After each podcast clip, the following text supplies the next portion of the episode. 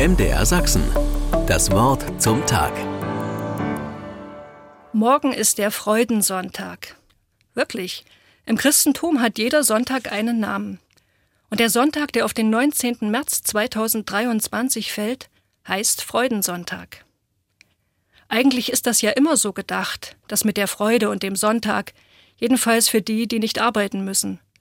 Sonntag heißt ausschlafen, in aller Ruhe frühstücken, während im Radio vielleicht ein Gottesdienst läuft oder meine Lieblingsmusik.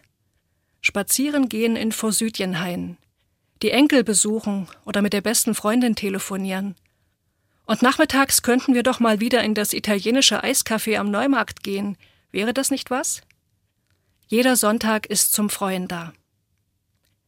Und doch, wenn ich es mir überlege, spricht auch viel dagegen, es sich morgen so richtig gut gehen zu lassen. Das Erdbeben vor wenigen Wochen spricht dagegen. Dass immer noch Krieg ist, spricht dagegen. Der Blick in den Kalender, der mir sagt, dass die Krim vor genau neun Jahren von Russland besetzt wurde. Es ist nicht so einfach mit der Freude. Es ist nicht so einfach, weil die Welt, in der ich lebe, eine geschundene und verletzte Welt ist. Eine Welt, in der Menschen leiden.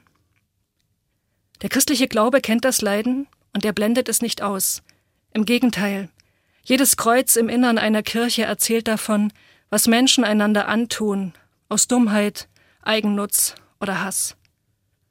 Und trotzdem steht jeder Sonntag im Zeichen der Freude, stur und widerspenstig. Genau das liebe ich am Christentum. Jeden Sonntag feiern wir Christen widerspenstig und stur das Leben. Wir schmücken den Altar mit Forsythien, Tulpen und Anemonen. Wir tauchen in Klänge ein auch wenn es manchmal nur der schiefe Gesang dessen ist, der hinter uns sitzt. Wir erzählen uns Auferstehungsgeschichten.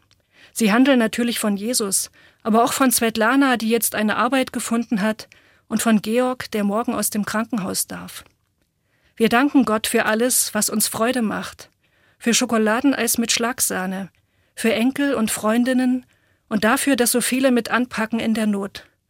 Und dann singen wir gegen die Angst und beten für Frieden. MDR Sachsen. Das Wort zum Tag.